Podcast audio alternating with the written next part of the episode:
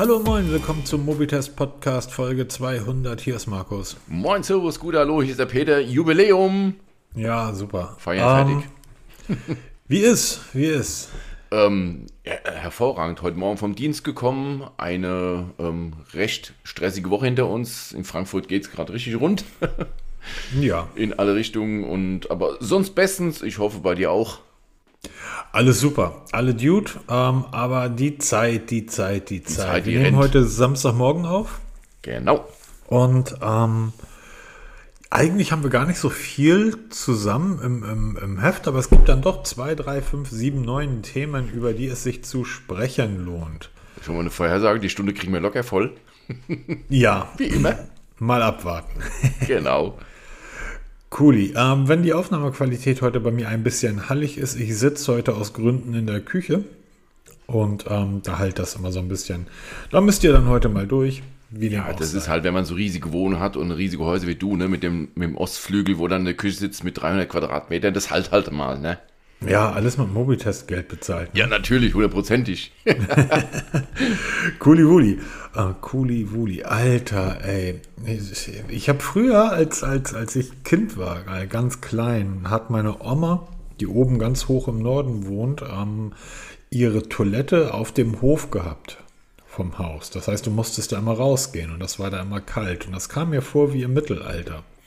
Etwas ähnliches habe ich heute Morgen irgendwie erlebt, als mich ein Hausbewohner, Hausbewohnerin anschaute, weil eine Kassette zu Ende war und sie fragte, was, wieso das jetzt mitten, mittendrin einfach aufhört. Ach, Und Kassetten, ich, ja. und ich was. sagte, du musst das jetzt umdrehen. Und sie, wie umdrehen? Was, das ist doch Quatsch. Das ist doch totaler Quatsch, das will ich nicht. und sie guckte mich an, wie ich meine Oma damals, als sie sagte, geh mal zum Kacken auf den Hof. Also dieses, ähm, ich kam mir dann auch vor, als, als ich das erklärt habe, war das total normal. Und hier ist ein Bleistift und kann man für Kassetten immer gut gebrauchen. Äh, Technik von vorgestern. Deshalb reden wir mal über Technik von heute. Ähm, zwei, drei Kleinigkeiten vorweg, bevor wir hier ins Notizbuch einsteigen. Die lieben Menschen von Xiaomi haben mir das Xiaomi 12T und ich bin immer noch versucht zu sagen, das Mi 12T, aber es ist ja gar nicht mehr das Mi, das ist ja Nee, gestrichen. ist weggefallen, ja. Also nur noch das Xiaomi 12T haben sie mir zum Testen zur Verfügung gestellt. Das Unboxing und Einrichtvideo ist schon da. Ich habe auch deinen tollen Test, äh, deinen tollen Tipps und Tricks Artikel da direkt drin verlinkt. Da ist allerdings MIUI 12.5, glaube ich.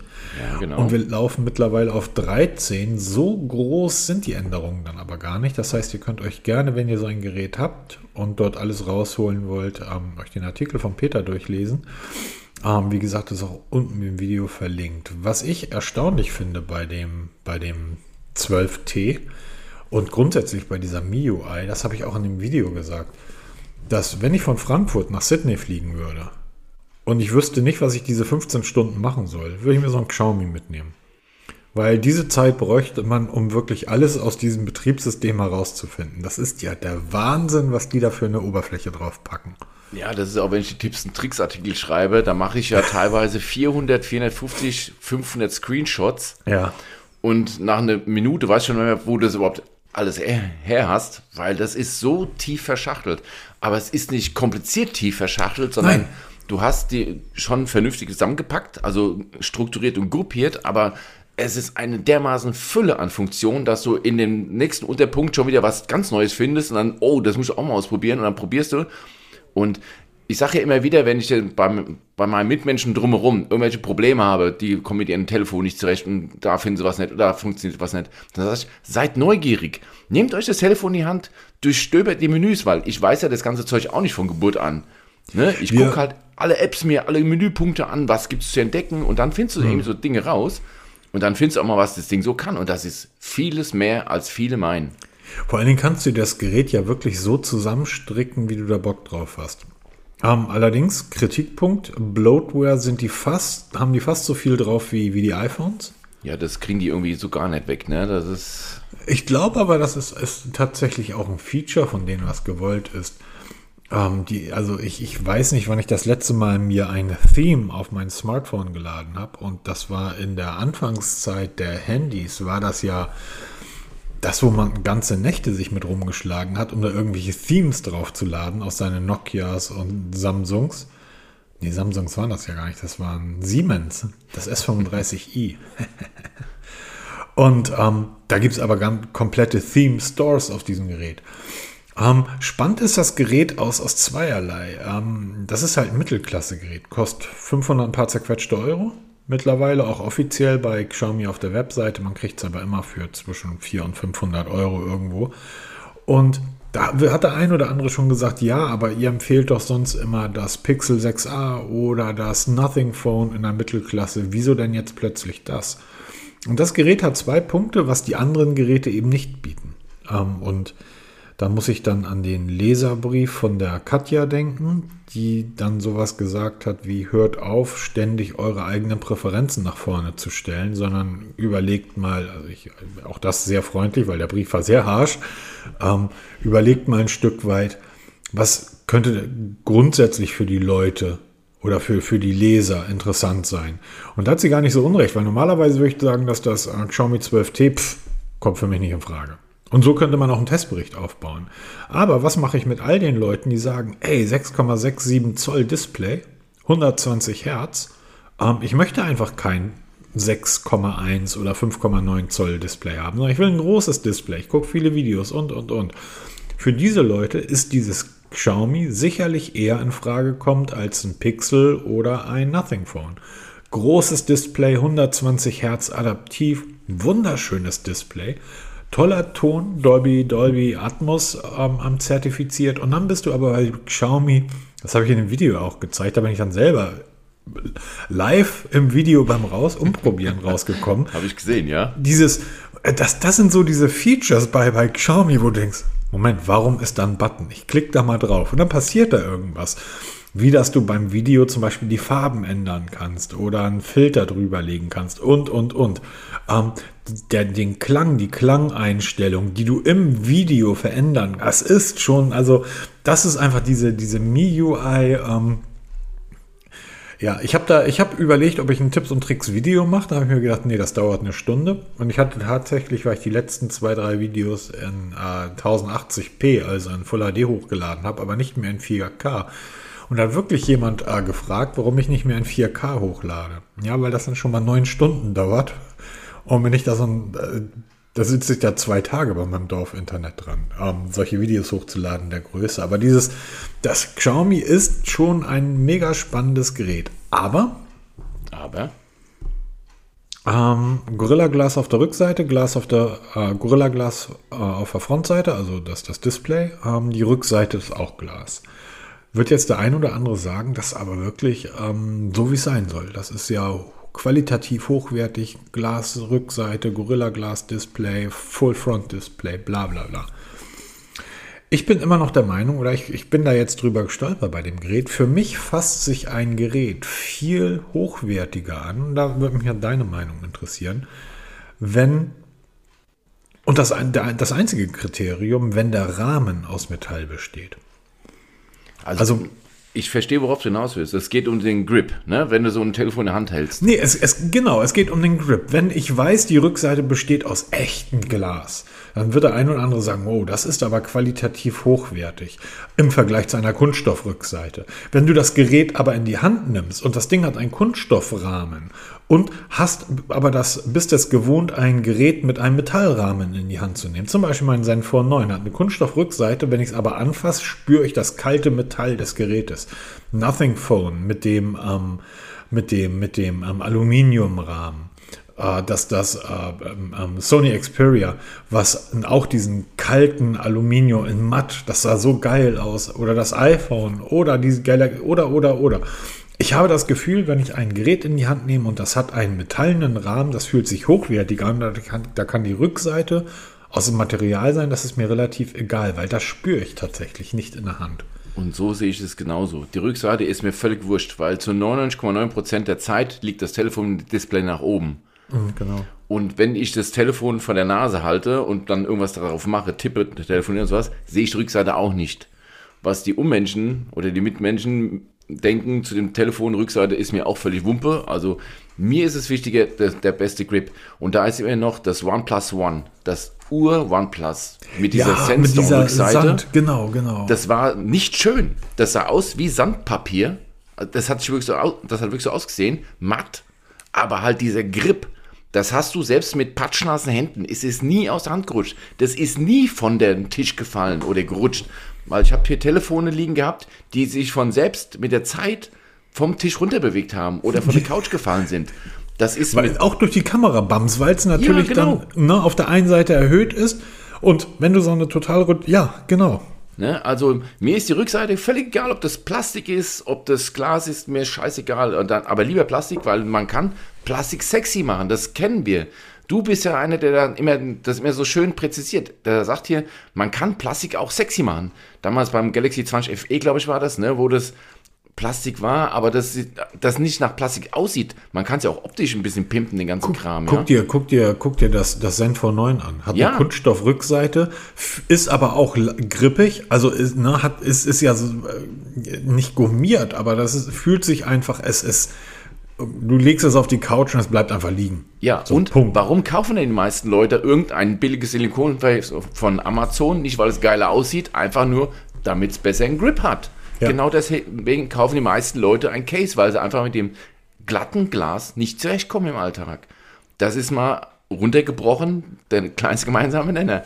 Ne? Also von mir aus könnte der Hersteller ruhig von dem Glas Rückseiten weggehen. Aluminiumrahmen, ja, ist wichtig, weil ich liebe dieses kalte Gefühl, wenn du ein Telefon in die Hand nimmst. Okay, mit meinem Carbon Case habe ich dieses kalte Gefühl nicht, aber wenn du so ein Telefon auspackst, dieser erste Moment, Dafür gibt es keine zweite Chance. Und das ist einfach, wenn da so ein kühler Metallrahmen, gerade wenn der Postbote das gerade gebracht hat, ne, aus der Eiseskälte, und dann also, boah, ist das geil, ne, kalt, super geil. Das Also, ist total lustig. Ich meine, du glaubst doch nicht ernsthaft, dass ich auf meinem Zenfone eine, eine Schutz, äh, eine Hülle drum habe. Eine, eine Hülle wird, wurde übrigens beim Zenfone mitgeliefert, liegt mit in der Box. Nebenbei natürlich lag auch das 30 Watt Schnellladeteil in der Box. Apropos 30 Watt Schnellladeteil. Ähm, beim Xiaomi liegt natürlich das 120 Watt Ladeteil drin. ey, Ladebrikett. Und ah, das, ich habe mich gewundert, dass die Verpackung so schwer ist. Das Ladeteil ist schwerer als das Smartphone. Und dieses, diese, es ist, es ist einfach unglaublich. Du stöpselst das Ding an, gehst fünf Minuten weg, kommst wieder, das Gerät ist halb aufgeladen. Und das ist nicht irgendein Ladegerät. Also ich habe von New Green hier auch jetzt mittlerweile drei Ladegeräte liegen mit 60, 120 und 140 Watt, ähm, die jetzt nacheinander alle in den Test gehen. Also die Leistung brauchst du auch mittlerweile, wenn du wirklich mal mehrere Geräte laden willst. Jetzt ein Xiaomi-Smartphone ist jetzt keine Herausforderung, aber wenn du jetzt ein Ladegerät hast mit zwei, drei Anschlüssen und du lädst ein Smartphone, jetzt eben wie ein Xiaomi, was halt wirklich auch Leistung abfordert, und dann hängst du noch ein Tablet dran oder noch was anderes, dann geht es nämlich ganz schön schnell in die Knie. In der heutigen Zeit geht es ganz schön schnell. Und ich finde es schon gut, dass Xiaomi, weil die Ladegeräte, wenn du ein 100 Watt Ladegerät kaufst oder 120, Wa- 120 Watt, schaut mal bei Amazon, das ist richtig teuer, der zahlt Wollte für ich grad 60, sagen. 70, 80 Euro. Das kriegst du hier inkludiert. Damit kannst du auch mal ein MacBook laden mit dem Ding, ne? Das habe ich noch gar nicht ausprobiert, aber das fällt mir Probier jetzt mal, das natürlich funktioniert hundertprozentig. Weil ich habe ja dieses am Anker-Ladegerät, was ja ähm, in der Lage ist, A, sehr schnell, also die meisten Smartphones in der Leistung aufzuladen, die sie aufgeladen werden sollen. Also das Sony hat ja gar nichts mehr mitgeliefert, weder Ladekabel noch Ladegerät. Haben bei den iPhones auch, aber bei allen Android-Geräten unterschiedlichster Bauweise, wenn ich die an das Anker hängen, sagen die alle wird schnell geladen. Das heißt, die, die Elektronik da drin sorgt dafür, dass die Geräte dem, dass die Smartphones diesem Ladegerät praktisch vertrauen und diese Schnellladefunktion dann freischalten. Beim MacBook funktioniert das tatsächlich nicht. Das kann ich damit nicht aufladen. Ich kann auch meine Dell-Rechner, also ich habe mehrere Dell-Laptops hier rumliegen, die kann ich damit auch nicht aufladen. Ähm, beim, beim Tablet, beim Chromebook geht das aber. Ich werde mal das 120 Watt Teil irgendwie mal an die verschiedenen Laptops anstöpseln, mal gucken, was da passiert. Aber diese Animation, wenn du wirklich die Nachkommastelle im Sekundentakt hochlaufen siehst, oder die Prozente, äh, das ist schon, das, ist schon krass. Eine optische Gimmick, aber der macht's halt, ne? Da macht's halt, das Ding ist in 19 Minuten, also in unter 20 Minuten soll das Teil von 0 auf 100 Prozent aufgeladen sein. Und ähm, du kriegst dann also wirklich äh, in, in, in, in 5 Minuten kriegst du deine 30, 40 Prozent Akkuladung da rein. Und das ist schon wirklich der Wahnsinn, weil diese 5 Minuten, die hat jeder morgens. Das ist wie, Probier das mal wirklich aus, mal wirklich runter bis auf 1% und dann mal in Echtzeit hochladen. Das würde mich mal interessieren, ob das wirklich so stimmt, weil das ist ja auch mehr so fragwürdig. Absolut. Die zweite Sache, die an dem Gerät sehr spannend ist, ist der Prozessor. Da ist seit Jahren, das wirklich, ich müsste überlegen, wann das das letzte Mal der Fall war, dass ich ein Gerät mit einem MediaTek-Prozessor hatte. Und da ist der Dimensity 8100 verbaut. Kein Snapdragon? Kein Snapdragon, das ist der, der Dimensity 8.1 drin, der MediaTek. Und der, wir wissen ja, dass der MediaTek 9000, der Dimensity 9000, da den A16 Bionic von Apple schlägt in, in Benchmarks. Oh, jetzt werden Kommentare von Apple-Fans kommen. Guckt euch das Video von mir an. Es gibt zwei Benchmarks, da schlägt er ihn. Also das sind schnelle Prozessoren. Jetzt bin ich natürlich von dem Snapdragon 8 Gen 1 sehr verwöhnt, was die Akkuleistung betrifft. Das habe ich hier noch nicht so richtig herausgefunden. Ähm, da wird das dann aber auch noch den ein oder anderen Test geben. An der Geschwindigkeit und gerade an diesen Display-Scrollen, 120 Hertz, da, da gibt es einfach nichts auszusetzen. Gerade wenn du durch lange Listen gehst. Und das sieht einfach. Ich glaube mittlerweile, dass ich mittlerweile so mich dran gewöhnt habe, dass ich es merken würde, wenn ich auf ein Gerät mit weniger als 120 Hertz gehe. Vielleicht 90 Hertz, aber 60 Hertz würde ich auf jeden Fall merken und es würde mir nicht mehr gefallen. Erstaunlich. Ja, weil vor kurzem hat man noch genau andersrum gesagt, ne? aber ich glaube, man gewöhnt sich dran. Das ist mit jedem Luxuskram am Anfang Luxus und dann irgendwann Alltag. Ja, das ist, ähm, das ist schon, ist, ist schon sehr spannend. Also zumindest, ähm, das wird in zwei Wochen wird der Testbericht auf mobitest.de erscheinen und ähm, ich bin, bin sehr gespannt, weil da gibt es einfach so unglaublich viel bei dem Gerät rauszufinden. Und natürlich, ich bin da neulich in ein Wespennest auf Twitter gestochen, gestoßen ähm, ich kannte den Typ nicht, irgendein Ami. Und der hat dann irgendein Quatsch übers, übers iPhone gepostet. Und da habe ich ihn einfach nur den Speedtest vom Pixel 6 gegen das iPhone 13 Pro irgendwie rangehangen. Holla die Waldfee. Holla die Waldfee. Also Apple-Fans verstehen ja häufig auch wirklich keinen Spaß. Und ich sage ja bei all diesen Videos, diese Speedtests, das ist nur Spaß. Und es wird natürlich auch ein spaßiger Speedtest zwischen dem Xiaomi und dem Zenfone, also dem Dimensity 8.1 und dem Snapdragon 8 Gen 1 kommen. Und die sind nicht hochwissenschaftlich, darum geht es einfach nicht. Es soll einfach nur um Spaß gehen, liebe Leute. Diese Dinger sollen doch alle Spaß machen. Genau, das ist es am Ende. Es zählt nur, dass es Spaß macht ob ihr jetzt da ähm, Fan von irgendwas seid. Das ist alles schön. Leben, leben lassen. Ja, und ähm, habt einfach Spaß mit dem, was ihr habt. Und wenn es euch nicht mehr gefällt, es gibt genug andere schöne Töchter und dann holt euch das Passende und aber dann dieses, äh, mir gefällt das nicht und du bist doof und weil, ach Quatsch, das ist also da. total albern. Natürlich ist das nicht hochwissenschaftlich, wenn ich zeitgleich zwei Apps auf zwei Geräten aufmache, aber es ist schon interessant und spannend, wie schnell das auf dem einen und auf dem anderen Gerät geht, denn mir gefällt diese Geschwindigkeit einfach gut. Und ähm, da schalte ich alles, was die Designoptionen haben, bei meinen Geräten ab, weil ich will einfach auf den Knopf drücken und dann soll das da sein. Und das finde ich einfach super und das gefällt mir sehr gut. Und dann bin ich mal gespannt, wie sich der Dimensity 8100 schlägt. Aber alles in allem großes Smartphone, 6,67 Zoll. Nicht so schwer, vielleicht auch aufgrund des fehlenden Metallrahmens. mein, mein, äh, mein Pixel kam mir viel, viel schwerer und klobiger vor als das Gerät, erstaunlicherweise. Ähm, ja, mal abwarten. Aber es sind ja noch ganz andere Dinge in der Mache. Nächste Woche wird auch mein Test wird das gar nicht. Den Test wird Peter schreiben, weil er kriegt dann noch das äh, Amazfit Band 7 zugeschickt. Dann haben wir die drei Bänder mal im kompletten großen Test zusammen. Ich werde eine kurze Übersicht schreiben zwischen diesen drei Bändern im Vergleich. Und da tut sich dann doch das ein oder andere sehr spannende, Peter. Da bin ich auch sehr, sehr, sehr gespannt, weil das Band 7 habe ich halt, also Amazfit Band 7 habe ich bei mir immer so ein bisschen außen vor gelassen, weil es mich einfach nicht so gereizt hat, ne? weil es halt eben es ist aus dem Xiaomi Space, ne, das wissen wir alle, auch wenn sie mittlerweile komplett getrennt sind und auch nicht vom selben Band produziert werden, aber es hing immer noch für mich so vom Kopf her zusammen und wenn ich das Mi Band 7 habe und dann das Amazfit Band 7, was halt optisch ein bisschen anders aussieht, aber die Technik dahinter ist die gleiche, aber wenn man dann dir zuhört, dann scheint es wohl doch mittlerweile Unterschiede zu geben, dass sind, es doch jetzt spannend wird. Es sind drei völlig unterschiedliche Geräte. Deshalb, und das, ja. ist, das ist total witzig. Also es sind wirklich drei und obwohl das, ja, die, die Geräte sind eigentlich gleich. Und wenn du auf den Geräten bist, sind die auch alle gleich. So im Großen und Ganzen. Die nehmen sich da nichts. Der große Unterschied sind die drei Apps, die mitgeliefert werden. Die sorgen für mich dafür, ob mir so ein Gerät Spaß bringt oder nicht. Und da muss ich sagen, das, was Huawei da gebaut hat als App, die Huawei am ähm, Health App heißt die, glaube ich. Ja, richtig. Ähm, lass mich so sagen, ich werde nach der, nach der Amazfit, ähm, der, der, äh, wie heißt die Uhr, die ich gerade trage? GTS 4 Mini, glaube ich, ja. ja. Ähm, wenn das Ding durch ist, dann wird auf jeden Fall die Huawei Watch GT3, ist das die GT3? Du meinst jetzt die, die richtige Smartwatch, die richtige, Anführungsstrichen, Smartwatch. Genau, genau. Ja, da gibt es ja mehrere mittlerweile. Die GT3-Serie, die gibt es ja mittlerweile sehr die, groß. Da wird, da wird auf jeden Fall eine Huawei Watch an meinen Arm kommen und äh, wenn das so läuft, wie ich mir das vorstelle, wird die Huawei Watch meine, mein, meine, zumindest meine Garmin erstmal ersetzen.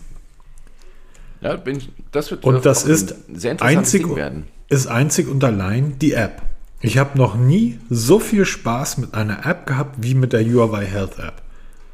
Und du hast ja auch bei der GT3-Serie eine große Bandbreite an Geräten. Die haben jetzt, glaube ich, die GT3e ist jetzt ganz neu von Huawei. Mm, mm, so eine, ähm, was auch immer das E sein wird, für Economy, keine Ahnung. Also der ist minimal abgespeckt gegenüber den anderen Versionen. Es gibt, es gibt eine GT3, GT3 Pro und hast du nicht Ja, gesehen? aber guck mal, wir reden da in, in, Preisbereichen. Ja, jetzt weiß ich, wird der eine oder andere wieder sagen, ihr Spinner, ähm, aber wir reden da in Preisbereichen, wo ich sage, äh, für die GT3 zahlst du irgendwie heutzutage 150 Euro und für die GT3 Pro irgendwie 200 Euro. Ähm, das kann man sich mal zwischendurch holen. Ja, genau. Dann immer von dem, was du halt ausgeben willst. Es muss keine. Du kannst es. Ja, wenn nee, du, nee, wenn du ich sagst, kann es nicht, weil ich habe, ich habe zum Beispiel keinen Hund. Ich brauche also nicht 200 Euro im Monat für Hundefutter ausgeben oder Hundesteuern. Ich habe keine Katze. Ich gebe keine 200 Euro für. Ja, du hast eine Garmin mal gekauft, ne? die ja noch mal ein paar Euro mehr kostet. Ja, und die ist aber auch. Aber das ist diese App, Peter. Du fährst, du fährst eine Strecke mit dem Fahrrad. Danach bist du fertig, gehst in die App und du kannst praktisch im Vogelmodus diese Strecke nachfliegen auf der, in der App, das ist, ist bescheuerte Spielerei. Das kann wahrscheinlich jeder Hersteller innerhalb von 10 Minuten programmieren, aber Huawei hat es eben programmiert. Und mir bringt das Spaß. Ich finde das total gut. Nebenbei, hast du von dem neuen Huawei-Bann aus den USA gelesen? Der ist gestern, glaube ich, durch die Ticker gegangen. Huawei-Band? Nee. Ist er mir Huawei-Bann, nicht Band. Ach, Bann? Nee. Ähm, die FCC, das ist die amerikanische, ich glaube, Verbraucherschutzbehörde, korrigiert mich da gerne, ähm, die hat jetzt die Gesetze umgesetzt. Es sind alle Geräte von Huawei in den USA, also dürfen nicht mehr verkauft werden. Bisher war es ja so, du konntest die Dinger dann in die USA ne, bringen und die haben dann halt keine amerikanische Technik mehr eingebaut, also keine Google-Dienste und keine, keine Prozessoren und so weiter. Jetzt seit heute dürfen die Geräte nicht mal mehr in den Handel gebracht werden. Das betrifft Huawei, betrifft übrigens auch ZTE, und noch einige andere Hersteller. Ja, das, das zieht wieder richtig Kreise, ne? weil nach wie vor zum Beispiel OnePlus, nach wie vor in Deutschland Verkaufsverbot, ja. Ähm, Oppo dasselbe, die Shops sind immer noch leer, also da gibt es ne? immer noch. Und wo war das jetzt? Welches Land war das, was jetzt die iPhones beschlagnahmt? War das Brasilien? Ja, Irgendwo war das doch, ne? Wo, diese, wo die jetzt richtig hinterher machen, weil sie keine Ladegeräte mitliefern. Also langsam wird es ein bisschen mager in der Auswahl.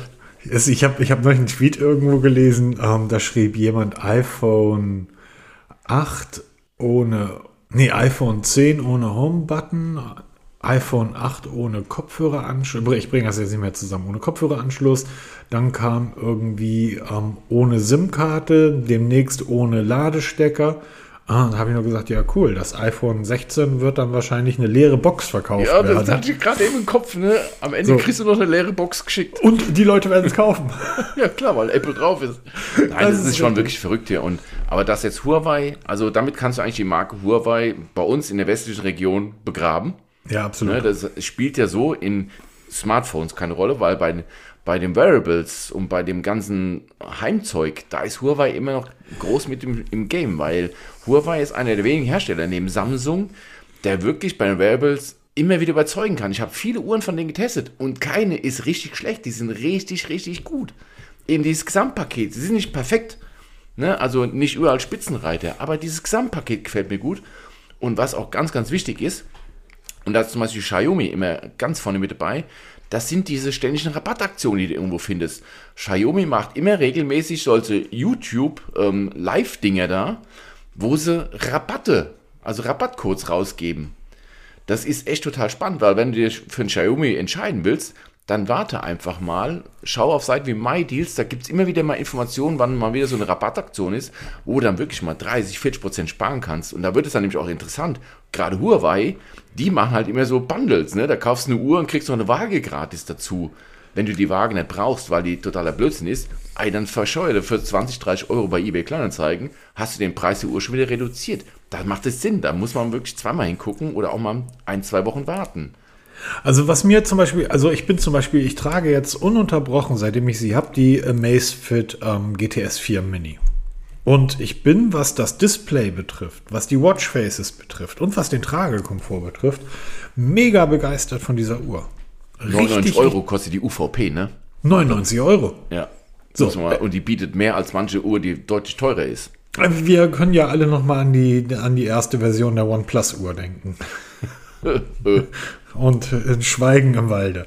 Ja, aber das, das, genau, das ist das ja. Also ich, ich bin halt meine Garmin gewohnt. Das ist eine geile Uhr, das ist eine fantastische Uhr. Aber das ist einfach eine sehr seriöse, ernsthafte Uhr. Und ich merke gerade wieder, dass ich beginne, ähm, Spaß an dem Ganzen zu entwickeln. Spaß, der mir eine Zeit lang weggeblieben ist. Ähm, nicht falsch verstehen da draußen, liebe Leute, aber der Spaß, den mir Apple so ein bisschen an den Produkten genommen hat, weil die Dinge einfach funktionieren. So, man nimmt es aus der Verpackung, kann nichts Großes, aber läuft. So ist wie, wie ein VW. Ähm, aber das, diese, diese ganzen anderen Geräte, die bringen einfach, die bringen einfach Spaß, weil du dann, du kaufst den Chromecast, nimmst ihn aus der Verpackung, hängst ihn an den Fernseher ran und sagst, ja cool, jetzt kann ich hier irgendwie mit der Fernbedienung auf dem Fernseher streamen. Alles super. Und dann ist das für die meisten Leute auch gut. Und dann dreht man sich mal um, geht ins Internet und stellt fest, Moment, ich kann da an das Ding, kann ich eine, eine, eine USB-Stick anschließen. Wo denn? Das Teil hat doch keinen USB-Anschluss. Ach, ja klar, es hat einen USB-C-Anschluss. Okay, das heißt, ich kann meinen Hub von meinem, von meinem MacBook, von meinem Anker-Hub, den kann ich da dran schließen. habe ich plötzlich sieben USB-Anschlüsse. Dann kann ich also eine externe Festplatte an den Chromecast. Dann kann ich also die Filme von der externen Festplatte über den Chromecast auf meinem Fernseher bringen. Okay. Und dann gehst du weiter und überlegst, hm, da läuft doch Android drauf. Kann ich eigentlich Instagram da drauf? Insta da kann ich Instagram drauf. Und dann stellst du fest, du kannst alle Android-Apps irgendwie per laufen. Und, und, und dann gehst du weiter und weiter und stellst fest, Alter, das bringt ja alles Spaß. Ja, das habe ich gerade Bei mir auf dem Tisch liegt gerade diese obwohl der Roku Streaming Stick steckt bei mir im Fernseher. Ich bin mega enttäuscht. Ich weiß gar nicht, warum die den also abfeiern. Okay, ähm, spannend. Es, es, liegt ein nagelneuer Chromecast 4K hier bei mir in der Verpackung, der jetzt wahrscheinlich heute dann montiert wird und ausprobiert wird. Es kommt ein nagelneuer Apple TV, den ich jetzt bestellt habe oder bestellen werde. Der kommt noch dazu. Und ich habe einen, oh, was habe ich noch gekauft? Irgendwas habe ich noch gekauft. Was war? Achso, den, den aktuellen Amazon Fire TV Stick 4K. In der, ich weiß nicht, da gibt es so Spezialedition, also die größt lieferbare weil ich mal wirklich gucken will, welcher Stick mir am besten liegt. Und der Roku ist die absolute Enttäuschung. Aber ja. kann der mit Android und iOS? Ähm, sowohl als auch. Also dann Siehst du, also ist der ja schon mal besser als zum Beispiel Apple TV, weil Apple TV. Genau, Apple TV ist halt nur für Apple. Genau, und deshalb wird das bei mir komplett rausfallen, weil solche Produkte möchte ich wirklich nicht mehr in meinem Haus haben. Ja, bei mir ist, weil ich halt da gehend, gehend Apple-Produkte nutze, macht das bei mir Sinn. Aber ich will halt einfach beim Fernsehen noch mehr rausholen, weil Apple TV mich halt doch ein bisschen mehr, na, was heißt einengt. Es ist nicht so, ähm, nicht perfekt. Ich suche immer noch das Perfekte. Und der Roku-Stick ja wurde nicht. immer wieder empfohlen. Gerade bei MyDeals wird immer der Roku-Stick abgefeiert. Ja, er ist günstig. Ich habe jetzt, ähm, Gibt es jetzt gerade bei einer Black Week hier für, ich muss das lügen, 23 Euro kostet der Stick mit 4K und Erzähl mal weiter, 16. erzähl mal weiter, ich mach mal Kaffee. Ja, mach mal. Und ähm, dann kommt er an, das ist schon ein Riesenstick, ne? Also er ist riesig groß und sehr lang und dann brauchte ich noch einen Adapter, weil dieser Stick natürlich so nicht mal in den Fernseher reinpasst. Und dann bin ich dahergegangen, habe den eingerichtet. Das funktioniert alles heute super einfach. Also genauso wie ein Chromecast oder Fire TV Stick die steckst du rein und dann kommt ein Assistent und ruckzuck hast das Ding eingerichtet. Aber dann diese, es geht schon los mit den Audioeigenschaften. Ich kann den Roku-Stick nicht dazu überreden, mit meiner Sonderanlage zu kommunizieren. Ich kann zwar per Klick mit einem Tastendruck auf der Fernbedienung auf Headset umschalten, was ich schon sehr geil finde, aber auch nur ein Headset. Also wenn jetzt meine Frau dann noch mitgucken will, das geht nicht. Und das kann zum Beispiel der Apple, der neue, der 4K, der kann das, der kann dann zwei ähm, Headsets verwalten. Das sind so Dinge, die, auf die es mir ankommt und auch von den Apps her, von, von der Installation, vom Starten her, das ist alles umständlich. Es gibt wohl irgendeine alternative Firmware, aber das ist für mich keine Option. Klar bin ich irgendwo Bastler, aber wenn einer wirklich aus der Box heraus das Ding anstöpseln will, so wie ich, und das nutzen möchte, dann muss das Ding einfach funktionieren und da ist der Roku-Stick nicht das, was ich mir so erhofft habe, leider Gottes. Aber ich habe noch drei andere Kandidaten hier liegen und am Ende wird sich entscheiden, welche, welche Kiste ich dann wirklich hier behalte und welche dann wieder zurückgehen oder verkauft werden. Das naja, entscheidet sich dann.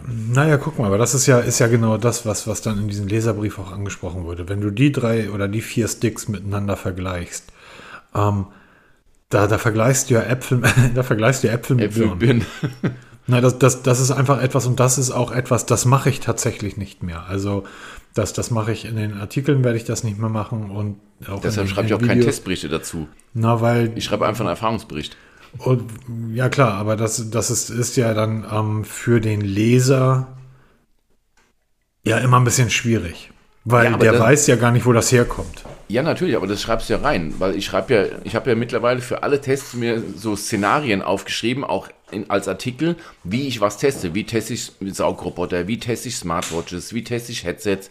Das beschreibe ich ja, dass man das wirklich, und natürlich kann ich das alles abbilden, aber du kannst ja als Leser dir ein Bild machen, indem du das Internet nutzt und dann viele Testberichte liest und von mir aus Videos anguckst, um dir einfach dann ein Bild zu machen. Und vielleicht findest du jemanden da draußen, der genau dein, dein Nutzungsszenario abbildet, so ein Stück weit. Das habe ich zum Beispiel für mich gefunden. Ich habe bei, ähm, bei Kopfhörer.de habe ich einen gefunden, der dieselbe Musik hört wie ich, der eine Playlist hat und dem sein Artikel, die spiegeln so ein Stück weit das wieder, was genau ich möchte. Und das ist echt interessant. Und vielleicht findest du da draußen dann jemanden von Saugrobotern-Tests oder von Smartphone-Tests, der genau dein Nutzungsverhalten abbildet. Oder bei, gerade bei Wearables, ne? Da ist es ganz, ganz spannend. Und ähm, wenn das dann nicht perfekt auf dein Nutzungsszenario passt, dann denkst du sie halt um. Aber du kriegst dann Bausteine aus verschiedenen Tests, die dann zu so einem Gesamtbild kommen, ne? Weil der eine schreibt darüber, der andere schreibt darüber. Und zusammen gibt es dann ein Bild, was dann passt oder auch eben nicht, um dann eine Entscheidung zu treffen. Das ist halt total spannend. Zum Beispiel bei der, bei der Amazfit BIP 4, nee, Amazfit GTS 4 GTS, können die nicht irgendwann mal nach, egal. Ähm, das habe ich halt bisher in so gut wie noch keinem Testbericht gelesen, dass die Trainingsübersicht, also wenn du dort auf dieser Uhr ein Training startest, dass das sehr stark an Garmin angelegt ist. Das heißt, diese Trainingsseite kannst du dir praktisch auf der Uhr so zusammenstellen, wie du das möchtest. Du kannst sagen, ich möchte den Puls oben oder unten, links, rechts haben, Geschwindigkeit, ich möchte die Durchschnittsgeschwindigkeit raus haben, dafür möchte ich die Spitzengeschwindigkeit und so weiter. Das heißt, du kannst dir diese Trainingsseite so zusammenbauen, wie du das praktisch von Garmin oder auch von Polar gewohnt bist. Das ist etwas, das habe ich bisher noch keinen Testbericht irgendwo gelesen. Ähm, da frage ich mich dann immer die Tester, die diese Uhren überall testen, all den Blogs und Foren. Ähm, was nutzen die denn als Referenz? Ja, das ist halt mehr so die Frage, ne? Was haben sie, zum Beispiel, was für mich normal ist, ist für den anderen was völlig Neues, wo du so übergehst, ne? Weil das einfach für dich, das ist nichts Besonderes. Wie eben hier, wie du vorhin sagst bei Xiaomi, mit den ganzen Themes und Skins. Das ist für uns, naja, machen wir schon seit tausend Jahren, ist nichts Neues, ist nichts Tolles, du kannst, aber das ist für jemanden anderes, der jetzt. Da kommt jemand kommt. um die Ecke und sagt, hey, da gibt es einen Theme Store, da kann man sich eigene Themes ja, genau. draufladen und die Icons ändern eher. Das habe ich, das hab ich 1998 bei meinem Nokia. Ja, genau. Oder hier, du kannst bei Amazfit mittlerweile Apps installieren. Ja, natürlich, das sind ja. ganz wenige. Das sind nicht drei Millionen Stück wie bei Wear OS oder bei, ähm, bei WatchOS von Apple. Aber es werden mehr. Ich habe vor einem halben Jahr die T-Rex 2 getestet. Da waren es 20 Apps in diesem Store drin. viel mehr sind das bei der... glaube ich, 50. Ja, wow. Also letztes Mal, ich habe die GTS 4 getestet, die große, da waren das knappe 50 Stück und das sind auch wirklich, das sind, klar sind es kleine Apps, das sind keine Mods-Spiele, ja, das ist kein PUBG auf dem Wearable oder sowas, ja. Aber das sind so Kleinigkeiten, ein kleiner Taschenrechner, eine Kalenderübersicht oder so ein Drink Reminder, wie man halt so neudeutsch sagt. Das sind so kleine Apps, die halt, die dir wirklich helfen. Und, aber es ist eine Option, das haben viele andere nicht. Ne? Und Das hast du eben bei Garmin, hast du das, das hast du bei einer Apple Watch. Die kostet mal das Vierfache, Fünffache. Und hier hast du eine kleine Watch für 99 Euro. Da kannst du auch Apps installieren. Das ist doch toll. Ne? Das ist, und genau das ist, ist, ist einer dieser Punkte, dass man einfach äh, die, die, den Preis immer in Relation setzen muss. So, ähm, du kannst dir vier verschiedene Garmins holen und hast dann praktisch vier verschiedene Uhren für jeden Tag der Woche und am äh, Garments, am, am Amazfit Uhren holen. Und ähm, am fünften Tag der Woche trägst du deine ähm, Fenix, die so viel kostet wie die anderen vier Uhren zusammen. Und die anderen vier Uhren sind aber nicht viermal schlechter. Nein, das ist halt genau das, was du erwartest. Genau, genau, absolut. Und ähm, das ist aber witzig, obwohl 1, 2, 3, 4, 5, 6, 7, 8, 9, 9, 18, 27, ja, es sind, dürften ungefähr 50 bis 60 sein in dem App Store. Und es wird jedes Mal mehr. Ja, und das ist halt das Schöne, dass es ist eine Entwicklung da. Oder jetzt ist auch bei, bei den GTS, bei den, ich weiß, ob es bei den Mini auch schon ist, aber ich glaube, das ist erst bei der GTS 4 oder, oder bei den neueren Uhren, jetzt gerade bei der Falcon ist jetzt auch gekommen per Update, diese, diese wirkliche Navigation, ich meine jetzt nicht Autonavigation, sondern wenn du irgendwo in der Walachei unterwegs bist, kannst du dir direkt zum Ausgangspunkt eine Navigationsroute erstellen lassen. Das sind so Kleinigkeiten, die ja jetzt kommen. Das hast du bisher eigentlich nur bei den teureren Uhren gehabt, wie eben den Garmin oder Polars oder halt eine Apple Watch. Mhm. Ne? Aber da kannst du halt mit der Akkulaufzeit konkurrieren. Das kriegst du jetzt bei einer Garmin in der Preisklasse, die halt deutlich weiter drunter rangiert.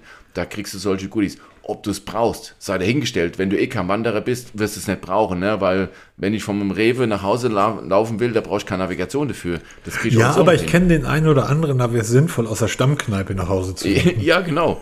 Ne? Also, aber wenn du es wenn dann hast, dann ist es schön. Und es sind so Dinge, die halt in vielen Testberichten einfach nicht erwähnt werden, weil es einfach so als gegeben hingen oder als, ja, man hat es halt hingestellt wird oder man es einfach gar nicht mehr merkt.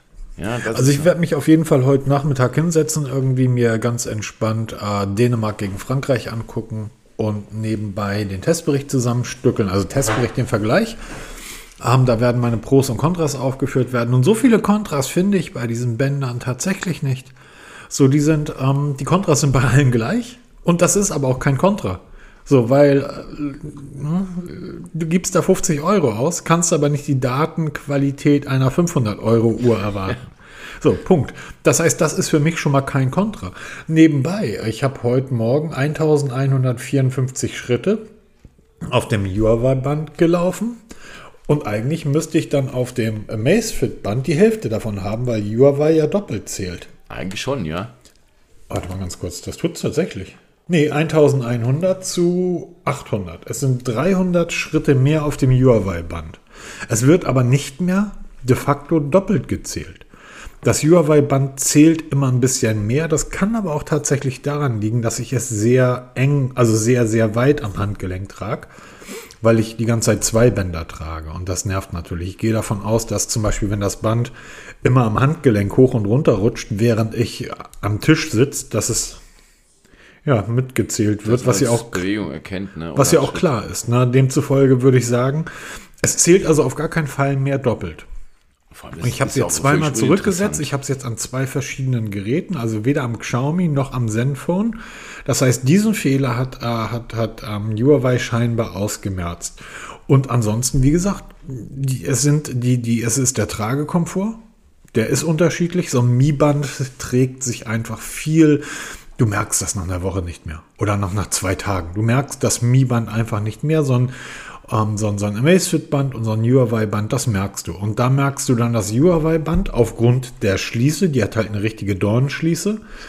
Das ist erstaunlicherweise weniger angenehm zu tragen als das Amazfit, was über so einen Knopf zugemacht wird. Die Dornschließe spürst du immer am Handgelenk.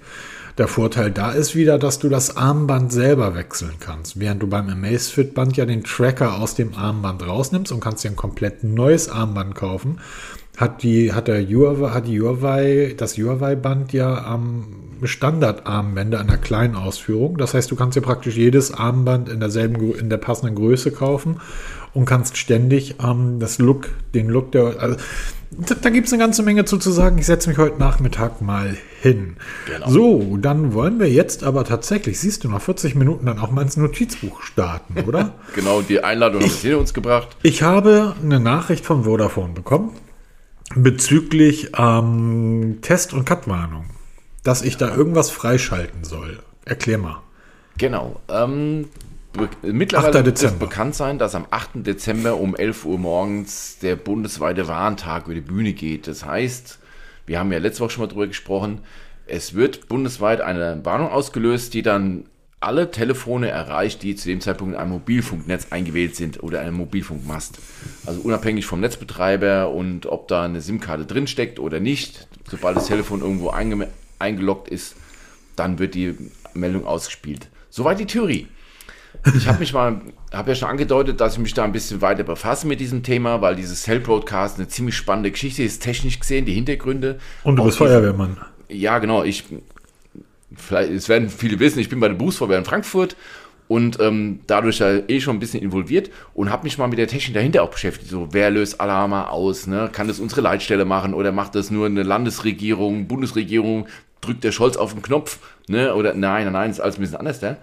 Und dabei ist mir aufgefallen, als ich mal auf meinem iPhone geguckt habe, dass bei mir diese Testwarnungen deaktiviert waren. Ja, klar. Und ähm, okay, also wieder aktiviert. Dann habe ich mal Pixel rausgeholt. Ich habe das Pixel 6a ja noch. Und da geguckt. Und auch da war die, die Testwarnung deaktiviert. Genau. Dann bin ich auf die Arbeit gekommen, habe mal bei Kollegen gefragt, ey, schaut doch mal an eure Telefon. Wir haben ja alles mögliche an, an Telefon auf der Wache rumfliegen, ne? Und dann überall waren diese Testwarnungen deaktiviert. Also es sieht so aus, dass die Smartphones, die heutigen, diese Testwarnungen von Serie aus deaktiviert haben. Ich habe dazu dann schnell einen Artikel zusammengeschrieben, den verlinke ich mal in den Show Notes, dass ihr am 8. Dezember auch die Warnung bekommt. Weil das wird nämlich sonst wieder eine Katastrophe werden, wie letztes Jahr beim Test, als ähm, stell dir vor, es Warntag und keiner kriegt's mit. Ja, weil Sirenen nicht gelaufen sind, weil die einfach deaktiviert waren oder weil halt ähm, die Nachrichten nicht ausgespielt wurden. Deshalb schaut mal bei euch in die Einstellungen, bei den Benachrichtigungen, ob die Testwarnungen auch wirklich ankommen bei euch. Genial dann auch wieder die Menschen, die dann sagen, warum, ich will das alles deaktivieren, ich will sowas nicht. Ey Leute, das ist kein Spaß. Wir reden hier, es drückt ja nicht irgendjemand auf den Knopf, weil, er, weil heute gutes Wetter ist hier oder weil gerade mal zwei Tropfen Regen fallen. Das sind Katastrophenwarnungen bei Großschadenslagen.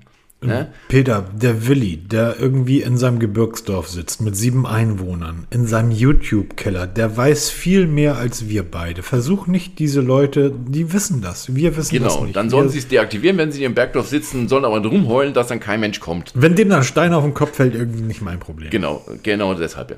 Also ähm, schaut da mal Aber nach. ob kannst du dir vorstellen, warum die das deaktivieren? Das kann ich nicht. Ich habe mal versucht, das zu recherchieren. Keine Ahnung, woran es liegt. Ich weiß es nicht. Ähm, weil viele andere Optionen, was so Warnungen angeht, die sind aktiv. Nur diese Testwarnung, das ist wirklich explizit. Es war kein Telefon. Also ich habe jetzt bestimmt in den letzten Tagen 30, 40 Telefone in der Hand gehabt. Bei keinem war das aktiviert. Bei keinem. Ähm, wie gesagt, ich verlinke den Artikel in den Shownotes. Schaut mal nach, bei euch auch in der Umgebung. Und ähm, wenn ihr die Warn-Apps Katwarn oder Nina installiert habt und da die Benachrichtigung aktiviert habt, dann werden die natürlich auch dort kommen. Also bei dem Tag, an dem Tag wird es bei mir ziemlich heftig, weil Ja. halt sämtliche Telefone zig Warnungen ausspielen, weil halt die ganzen Apps installiert sind. Ja, jetzt aber mal eine, eine, eine ernst gemeinte Frage, Peter, und das ist wirklich seriös und wichtig. Ja. Du nutzt ja diesen, diesen bekloppten elektronischen Türöffner.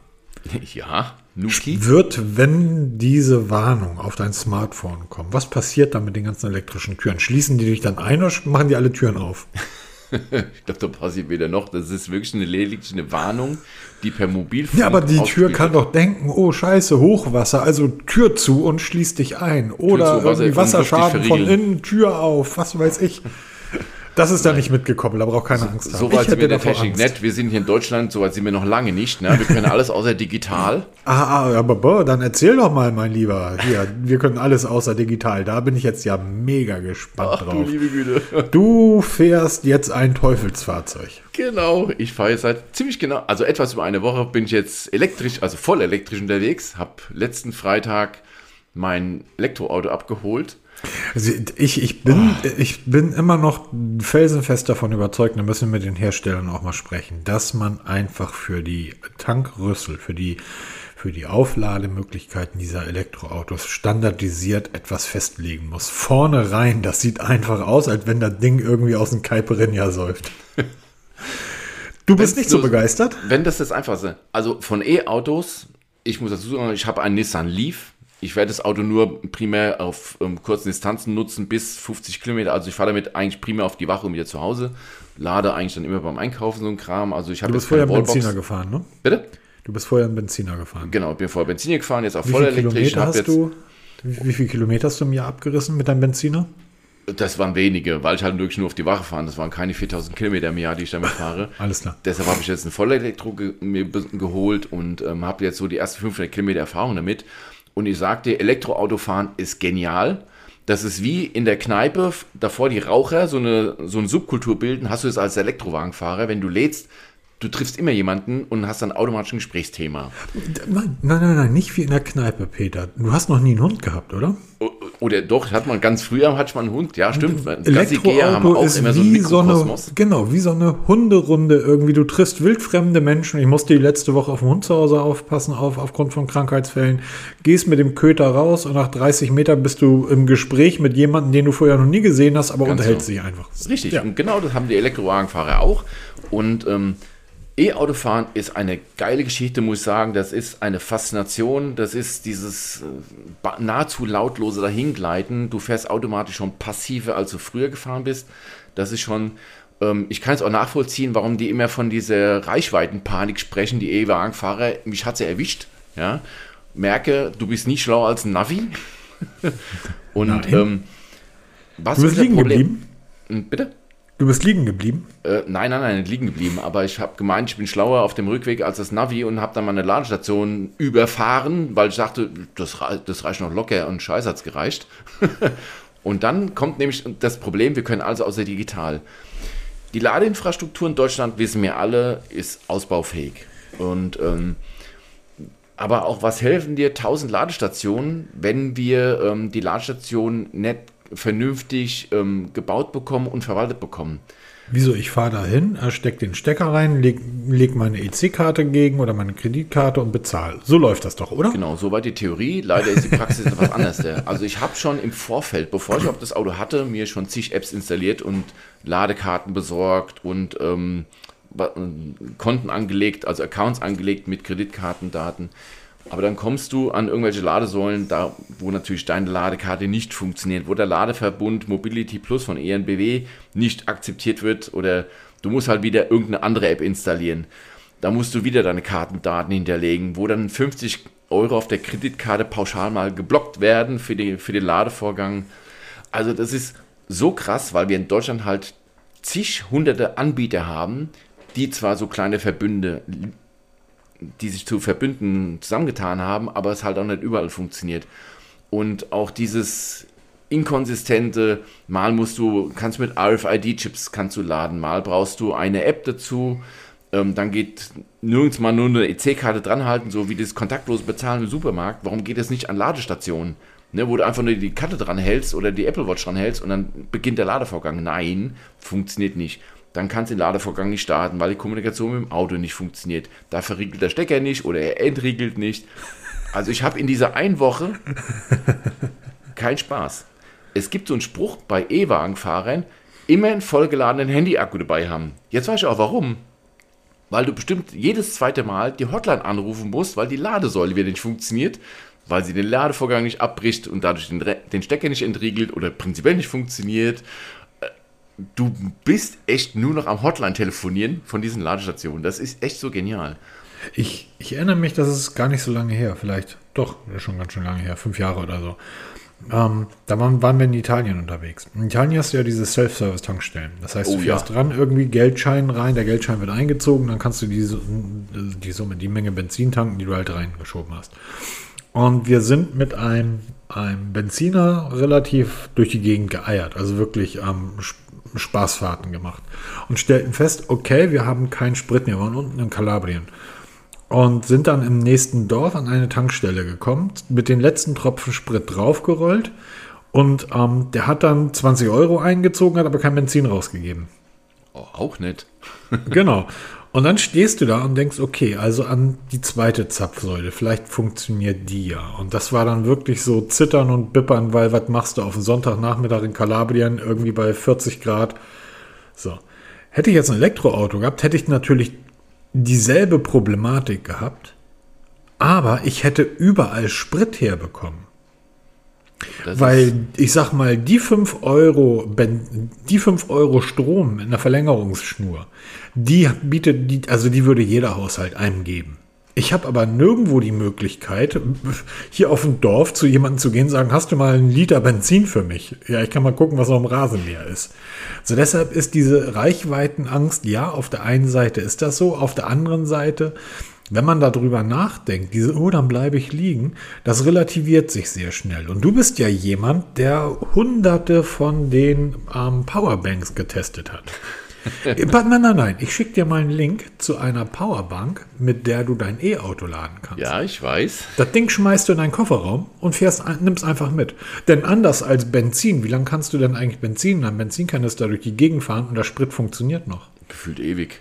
Also es hat ja, das, Das, dann äh, rede mal mit Leuten, die irgendwie diese ganzen Zombie-Filme ausstatten, wo 20 Jahre nach der Apokalypse die Leute alle mit Benzinautos bei Mad Max rumfahren, aber nirgendwo steht eine Raffinerie rum. Das Benzin hält eben nicht so lange. So, und das ist, äh, äh, versuch doch mal mit einem Ankerladegerät dein, dein, dein Fahrzeug aufzuladen. aufzuladen. nee, also das ist wirklich, das ist wirklich unser größtes Problem, was die Ja. E-Mobilität angeht. Das ist diese Ladeinfrastruktur, dass wir einfach viel zu wenig Ladestationen haben und dann dieses extrem fragmentierte Bezahlsystem. Also Ja, das das, ist nicht konsistent. Ne, ähm, du kannst zwar überall dann über einen Browser laden. Ich war zum Beispiel jetzt in Frankfurt in, am Römer im Parkhaus. So, da hast du ein wunderschönes Parkhaus mit ganz vielen Elektroladestationen. Da kannst du auch eine Stunde kostenlos parken als E-Wagenfahrer. Peter redet jetzt mal ein bisschen. Das Geräusch, was ihr hört, ist die Kaffeemaschine. Okay. Und dann stehst du an der Ladestation, steckst den Stecker rein und willst dann, siehst du, okay, schon wieder ein anderer Anbieter, der, den ich natürlich nicht habe. Jetzt muss ich die App installieren und sieh da im, in der Tiefgarage kein Netz. Jetzt gibt es zum Glück dort ein WLAN speziell für E-Wagenfahrer, die das dann da ähm, aufrufen können. Damit sollst du dann die App laden können. Das ist aber so grottenlahm, dass es nicht funktioniert hat. Also musste ich wieder rausgehen, die App installieren. wieder werden 50 Euro auf der Kreditkarte geblockt für 2,60 Euro laden. Dann lädst du da unten ein bisschen rum, ja. Und willst dann rausfahren und was funktioniert nicht? Die Entriegelung des Steckers. Also musst du wieder, weil du ja kein Netz hast, musst du raus aus der Tiefgarage gehen, musst die Hotline anrufen, sagen sie mal, ähm, ziehen Sie mal bitte oder äh, blocken Sie mal bitte den Stecker. Ja, sind Sie am Auto? Nein, weil unten der Tiefgarage habe ich kein Netz. Ja, Sie müssen jetzt am, aber am Auto sein, damit Sie das dann den, den Stecker anheben und rausziehen. Ja, geht nicht, weil wenn ich jetzt die Treppe runtergehe, ist das Gespräch weg. Also ja, das- das, Ach, herrlich. ja, ich, ich, ich, Ich liebe es. Ja, beruflicher Alltag bei mir. Deshalb muss ich da auch so drüber schmunzeln. Ähm, auf der einen Seite, was wirklich traurig ist, ist, dass diese Thematik ja nicht erst seit gestern besteht, sondern Genau, wir kennen diese Thematik seit, seit, seit vielen, vielen Jahren. Also die ersten Teslas sind vor sieben, acht Jahren hier durch die Gegend gerollt. Die Nissan Leafs, die fahren seit sieben, acht Jahren hier durch die Gegend. Wir hätten einfach genügend Zeit gehabt, diese Infrastruktur aufzubauen. Und jetzt wird das Ganze so holter die Polter übers Knie gebrochen. Das ist aber bei allen neuen Dingen so ein Stück weit der Fall, bis sich das einspielt. Ähm, ohne jetzt zu tief ins Detail gehen zu wollen, ich weiß von einer Tankstellenkette, die sich jetzt gerade in eine Bank oder dabei sind, in eine Bank umzuwandeln. Der Grund ist, dass dieser Mineralölkonzern sehr groß im Bereich der Ladeinfrastruktur einsteigt. Und der Grund, warum die sich in eine Bank umwandeln, ist, dass sie genau diese Problematik. Ja, weil die Lösung wäre so einfach. Hinterlege in deine App, weil jedes E-Auto hat eine App dazu. Ja, klar. Auch mein Nissan hat eine App. Hinterlege dort deine Kreditkartendaten. Hinterlege dort die Anbieter, die du hast. Ja, und dann kommt es an Ladestationen, dann gibt es dieses Plug-and-Charge, so wie es die Tesla-Fahrer haben. Du steckst den Stecker rein, das Auto, die, er weiß ja, dass du geladen wirst. Er weiß auch, an welcher Säule du stehst. Die Autos sind ja schlau heute. Und dann entscheidet, dann guckt das Auto in deinem Katalog nach, welche Ladeanbieter habe ich oder ich brauche jetzt einen extra Ladeanbieter und macht das im Hintergrund. Die Abrechnung erfolgt dann zentral über, über Nissan oder weiß der Kuckuck wen, ne? und kriegst dann einmal im Monat eine Rechnung und dann bezahlst du die. Aber dieses Getue und Gedöns, das geht mir so auf den Sender, weil das halt eben so extrem verschachtelt in Deutschland ist. Das macht halt keinen Spaß mehr und ich hoffe, dass da die Zukunft irgendwann mal dahin geht, dass wir wirklich nur noch eine App für alles haben, weil auch hier mit den ganzen Flatrates, es gibt mittlerweile so viele Flatrate-Anbieter, aber das musst du für dich selber durchrechnen. Ihr habt es für mich durchgerechnet, für mich machen Flatrates keinen Sinn, weil du auch nicht Flatrate nicht heißt, wie bei hier Handyflat, du kannst mit einer Flatrate von Anbieter X bei einer Säule Y nicht unbedingt laden, weil der nicht unterstützt wird. Ja, dann hast du eine Flatrate und kannst sie nicht nutzen. Deshalb musst du genau gucken, welche Ladesäulen habe ich in der Umgebung, welche Anbieter sind es, wo macht das Sinn? Und ich habe bei mir gemerkt, keiner der Flatrate-Anbieter wird eigentlich genutzt. Also macht für mich Flatrate keinen Sinn. Da musst du wirklich genau gucken und dann dir halt auch mal im, im Laufe der Zeit halt mal so einen riesen Katalog an Apps installieren und Konten anlegen. Das ist, das ist so total lustig, weil im, im Business-Umfeld, also B2B, funktioniert das bereits. Ähm, ja, natürlich. Wir, wir vertreiben, wir vertreiben eine, eine, Software, genau, Flotten im Flottenmanagement. Ähm, es ist ja so, dass, dass viele Leute, also die meisten oder die, viele Mitarbeiter im Außendienst, die, die ein Firmenfahrzeug haben, die haben eine Tankkarte. Na, das heißt, sie fahren an die nächste Tankstelle, tanken irgendwie, bezahlen über die Firmenkarte, fahren weiter. So ein Elektroauto lädst du zu Hause. Oder du kannst das halt abends zu Hause laden, wenn es ein Firmenfahrzeug ist. Dann ballerst du aber deinen Privatstrom in dein Elektroauto. 13 Euro, 18 Euro, bis der, bis der Akku voll ist. Gegebenenfalls jede Nacht. Genau, um, das ist so. so, was? bei mir. Ja, das ist, ist die Gegenwart heute. Das ja, ist tatsächlich. Bei, bei mir, was, ich habe immer gedacht, das, ich brauche so, das, das, das heißt, dieser, dieser, die Software, diese, diese, diese Fuhrpark-Software, diese Flottensoftware, diese Privatsoftware weiß, wo geladen wird und wo nicht geladen wird. Das ist das, was du ja gerade eben auch angesprochen hast. Warum ist das nicht hinterlegt, praktisch in der App im Fahrzeug? Und dadurch, dass die es weiß, ist das Unternehmen in der Lage, dir das Geld, was du von deinem Privatstrom in deinen Firmenwagen gepumpt hast, wöchentlich oder monatlich per Knopfdruck zurückzuüberweisen. Weil das Auto, weil die, weil die Ladeinfrastruktur zu Hause bei dir weiß, oh, alles klar, das ist jetzt der Firmenwagen, der geladen wird. Okay, das Geld geht dann wieder zurück auf das Konto vom, vom Mitarbeiter. Und wenn abgezockt wird und dann schiebt er nochmal den, den Wagen von seinem, von seinem Mann, seiner Frau oder Mama, Papa da ran und will den laden, dann weiß die Software, ah, das ist ein anderes Auto, das kann ja, er schön genau. selber zahlen. Und diese Möglichkeiten sind ja da. Ich frage mich, warum die einzelnen Anbieter der Ladeinfrastruktur das nicht nutzen. Denn am Ende des Tages geht es ja um nichts anderes, als den Kunden in den Mittelpunkt zu stellen. Das ist der Fahrer, der muss im Mittelpunkt des Ganzen stehen. Das kann nicht sein, dass ich 30 verschiedene Apps brauche. Das ist wie bei den ganzen Street-Scootern. So, ist das jetzt ein Bird, ist ein Voy? Habe ich irgendwie die Lime-App auf meinem Smartphone? Ähm, völliger Wahnsinn. Meta, eine App für alles. Ja, das ist, denke ich mal, die Zukunft. Ich hoffe, dass wir auch das, die Zukunft rechtzeitig ähm, aktivieren, sonst würde das Ding schwer nach hinten losgehen, weil wenn ich, jetzt, wenn ich höre, dass unsere Bundesregierung plant bis 2030 15 Millionen E-Autos auf den Straßen. Ähm, und da hat der Dudenhöfer, das ist ein Professor von dem Verband der Automobilindustrie, gesagt, wir bauen derzeit pro Woche, wird groß gerühmt, 200 Ladestationen in Deutschland. 200 Stück pro Woche. Feiert die Bundesregierung. Dudenhöfer sagt aber, wir bräuchten, wenn wir wirklich 15 Millionen Autos rollen haben, brauchen wir pro Woche 2000 Ladestationen, um genau das eben zu überbrücken, weil wie oft fährst du an Ladestationen voll oder ja, defekt. Der Dudenhöfer hat aber wie, wie so häufig leider Gottes, der gute Herr, ähm, völlig vergessen, dass die Leute, der Dudenhöfer denkt immer noch in, in Verbrennermentalität. Das heißt, der Duden, ich kenne das ja in Hamburg. Freitags, ähm, Freitags 15 Uhr, bei mir an der Ecke war eine Jet-Tankstelle. Die haben drei Kreuzungen im Stau gestanden und oder in der Schlange geparkt, um bei dieser Jet-Tankstelle zu, zu, zu, äh, zu tanken.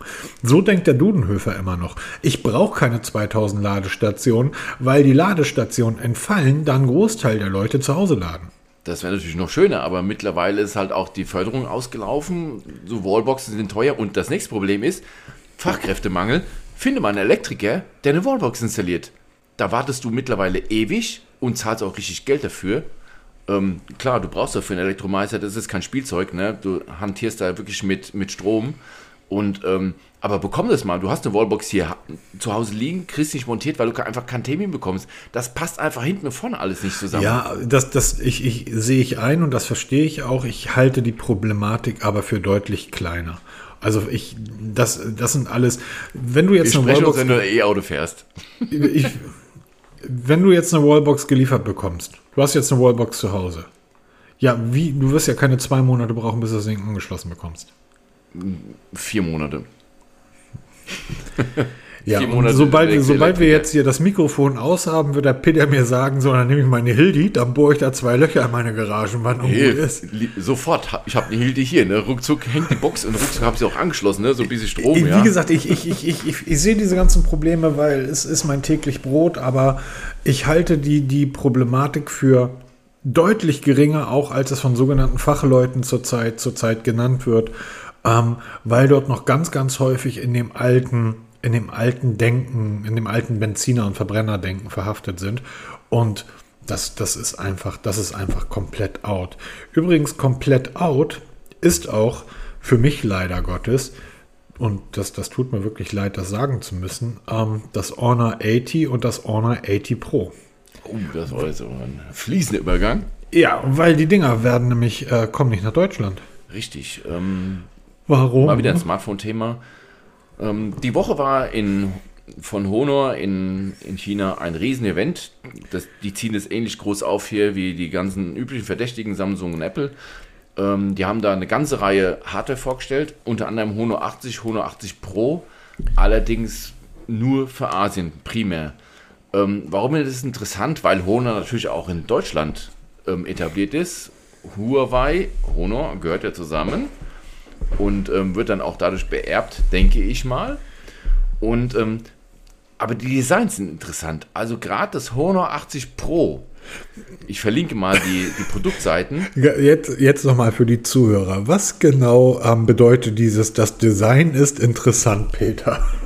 Dieser Kamerabump. Ähm, das ist ja der einzigste Unterscheidungsmerkmal, was du mittlerweile beim Smartphone hast. Ist ja die Rückseite. Ja. Und beim Honor 80 Pro ist dieser Kamerabump in Form einer 8 gemacht. Also du hast eine chromfarbene Umrandung wie eine 8 und darin sind die Linsen verpackt.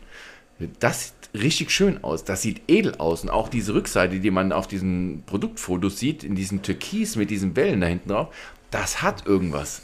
Das gefällt mir richtig gut. Ähm, die Frage ist nur, kommt es nach Europa? Kommt es überhaupt nach Europa? Das wissen wir nicht.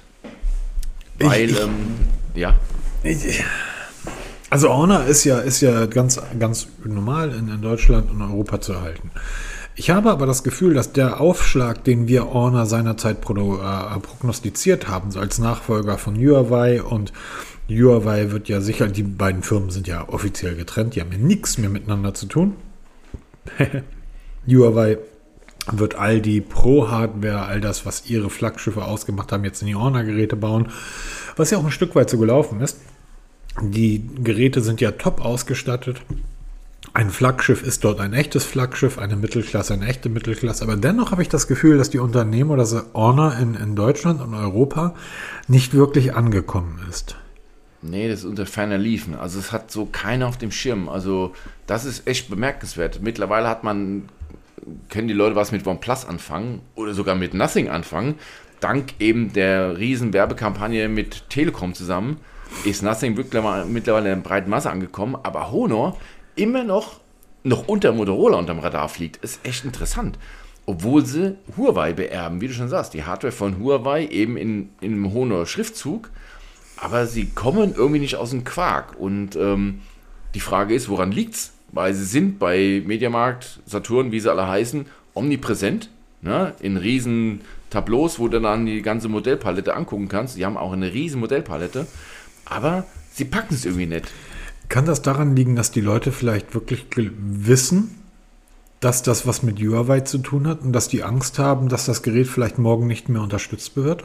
Also kein Das Update. könnte durchaus ein Problem sein, ne? Aber da müsste ja auch OnePlus oder Oppo genauso, weil die. Und dann, nee, nee, nee, da ist die Verbindung. Ich glaube, die Leute wissen noch von früher, Huawei und Honor. Also Honor war zuerst die, die Business-Marke von Huawei, dann wurde es die Jugendmarke von Huawei, aber das war immer Huawei. Dass, ähm, dass das äh, OnePlus und, und ähm, ähm, Oppo und so weiter auch alles dort ein, eine. Ich glaube, das haben die gar nicht so auf dem Zettel, aber Huawei und Honor, das gehört für die Das zusammen. man, ne? Irgendwie. So, und das kann, glaube ich, ein Grund sein. Ähm, äh, also, was, was jetzt mit Oppo passiert ist, was mit, ähm, was mit, mit OnePlus passiert ist, ich hätte heutzutage auch ein Problem damit, mir wirklich ein Gerät eines asiatischen Herstellers zuzulegen, das ich nicht perfekt kenne. Also diese, diese China-Gadgets sind ja, sind ja sehr spaßig und lustig und wenn man mir heute irgendwie das Betriebssystem meines 50-Euro-Bands abstellt, dann ist das halt so. Wenn man mir heute aber das Betriebssystem meines ähm, Smartphones abstellt, hätte ich damit ein Problem. Ja, das ist, ähm, ja, stimmt, hast du absolut recht, ne? Weil mittlerweile auch bei den Updates wird ja mal näher hingeschaut. Genau, genau. Im gleichen Zug können wir sagen, hat da auch Honor das neue Magic OS 7 vorgestellt, was jetzt auf Android 13 basiert. Ähm, also da tut sich ja auch was, aber was passiert wirklich, weil, sagen wir es wie es ist, Smartphones sind unser Leben, ne? wir haben ja alles da drin gespeichert. Wenn man uns das Smartphone wegnimmt, sind wir aufgeschmissen. Wenn das Smartphone verloren wird, ist es kein Problem. Kaufst ein neues Smartphone, Karte rein und du hast deine Daten wieder. Aber was passiert, wenn der wirklich einen Anbieter abschaltet? Ja, dann, dann wird es ganz schön hässlich, weil du da halt alles gespeichert hast von Bildern. Also ich gucke jetzt bei mir in meinen Google-Account. Wenn Google mal weg ist, habe ich ein Problem. Da sind nämlich meine ganzen Fotos weg, meine ganzen E-Mails weg, weil ich alles nur zentral an einem Ort gespeichert habe. Ja, genau. Und ich glaube, das ist dann ein Stück weit auch so die Angst, die man halt jetzt Huawei-Honor hat, dass dann Nutzer sagen, oh, ich gehe lieber auf Nummer sicher, ähm, bleib aus diesem Konglomerat, weil sie gehören immer noch zusammen, auch wenn sie es immer dementieren. Ich bleib da lieber raus, weil nicht, dass dann Honor mit in diesen ganzen Sumpf mit reingezogen wird, wie du schon vorhin sagtest, ne, dass Huawei jetzt die, den Strick richtig zugezogen bekommen hat und jetzt ähm, komplett von der Bildfläche verschwindet. Nicht nur, weil jetzt die ähm, Geräte nicht mehr verkauft werden dürfen, sondern nicht mehr importiert werden, gar nichts mehr. Also, und dann ist der nächste Schritt, dass wir sagen, ähm, dieses ganze Huawei-Betriebssystem, weil die haben ja auch eine komplette Welt um sich herum aufgebaut. Jetzt nicht nur Smartphones, auch Wearables und die ganze Smart Home-Geschichte. Das funktioniert ja alles unter einem Dach. Und wenn dann irgendjemand sagt, hier, der Ami, ähm, jetzt schalten wir euch aus Betriebssystem ab, ihr dürft in, ähm, in Amerika keine Server betreiben, keine Infrastruktur betreiben, auch keine Daten hier reinschaffen oder rausschaffen, dann bist du plötzlich weg vom Fenster. Ja, genau. Das wäre tödlich. Und ich glaube, dann sagen viele Leute, ach nee, dann lass ich es lieber und gehe dann eben zu Xiaomi, die zwar auch chinesisch sind, aber halt ähm, keinem Bann unterliegen. Ja, noch nicht. Und, ähm, Noch nicht. Und jetzt, jetzt wird es ja ganz interessant. Du hast zurzeit die Möglichkeit, dir einen Motorola zu kaufen. Du kannst dir ein. Ist Asus? Nicht ja, asiatische Asus, Marke? ja, ist, ähm, Du kannst dir einen Motorola kaufen, obwohl die gehören ja heute auch Lenovo. Also Ja, du kannst genau, dir ein iPhone Lenovo. kaufen, du kannst dir ein Samsung kaufen und du kannst dir einen Google Pixel kaufen. Und that's it. genau. Der, der Rest ist asiatisch. Also jetzt, ja gut, jetzt wird der eine oder andere Ecke kommen und mir irgendwas von französischen Marken erzählen. Ja, gibt das auch noch. Spielt aber keine Rolle. Ja, genau, darum, darum geht es ja. Ne? Und ähm, also da, da muss man mal gucken, wo, wo wir eigentlich. Ähm, ähm, ja, Asus ist auch chinesisch, das heißt mein Zenfone 9. Uiuiuiui. Alles nicht so einfach. Alles nicht so einfach, oder? Und ähm, Dann bleibt bei Apple, ist amerikanisch. Ja, aber wenn, wenn, du schon, wenn du dann schon ein amerikanisches Unternehmen unterstützen willst, dann bitte Google, weil bei Apple ist ja dasselbe Problem. Auch die speichern alle deine Daten auf chinesischen Servern. Ja, natürlich, weil im Endeffekt sind alles böse Buben, ja. Und Google ähm, nicht. Google will mir nur, ja, Google will mir Google nur. Google will mir nur das neue iPhone verkaufen. Wir wollen nur Werbung schalten. Genau, wir wollen doch nur Werbung machen. Wir wollen nur werben. Apropos werben. 1,10 fast durch. Genau, ich das würde fast reichen, sagen, denke ich. Ja, Das schöne Wetter nutzen. Ja, hier ist neblig as hell. Ne, bei uns war es heute Morgen neblig. Jetzt ist so langsam die Sonne rausgekommen. Jetzt geht es nochmal kurz auf den Markt, ein bisschen einkaufen. Ich werde mich gleich auf in den Wald machen und mal gucken, was die 108 Megapixel Kamera des Xia- Sind wir Xiaomi sehr, sehr, sehr gespannt drauf. 12T macht. Ich, die, die, Die ersten Bilder sind schon geil. die Kamera ist gut. Die Kamera ist richtig gut. Das ist halt auch ein Punkt ne, beim, im Vergleich zum Nothing Phone ist auch Mittelklasse. Ähm, ich gehe wirklich stark davon aus, dass die Kamera des äh, 12T einfach besser ist als vom Nothing Phone. Wo jetzt ähm, auch wieder ein Punkt für Nothing. Jetzt ist die nächste Version des OS, ähm, Nothing OS, ich glaube 7er ist das mittlerweile. Ja, oder? genau, 1.07. Erschienen. Also die legen sich da echt ins Zeug. Auf der anderen Seite, in der Zeit, in der ich das Huawei-Band trage, sind auch schon zwei Updates gekommen. Ähm, also läuft, läuft. Und damit es besser läuft, Und wünsche ich euch Sinne. einen schönen, entspannten ersten Advent. Genau. Ist ja schon wieder soweit. Ja, ist schon wieder soweit. Gehabt euch wohl, genießt die Tage, die stille Genau. Zeit. Bleibt gesund. Jetzt. Bleibt gesund, das ist wichtig. Wir hören uns nächste Woche wieder, würde ich sagen. Bis denn. Macht's Tschüss. gut. Tschüss.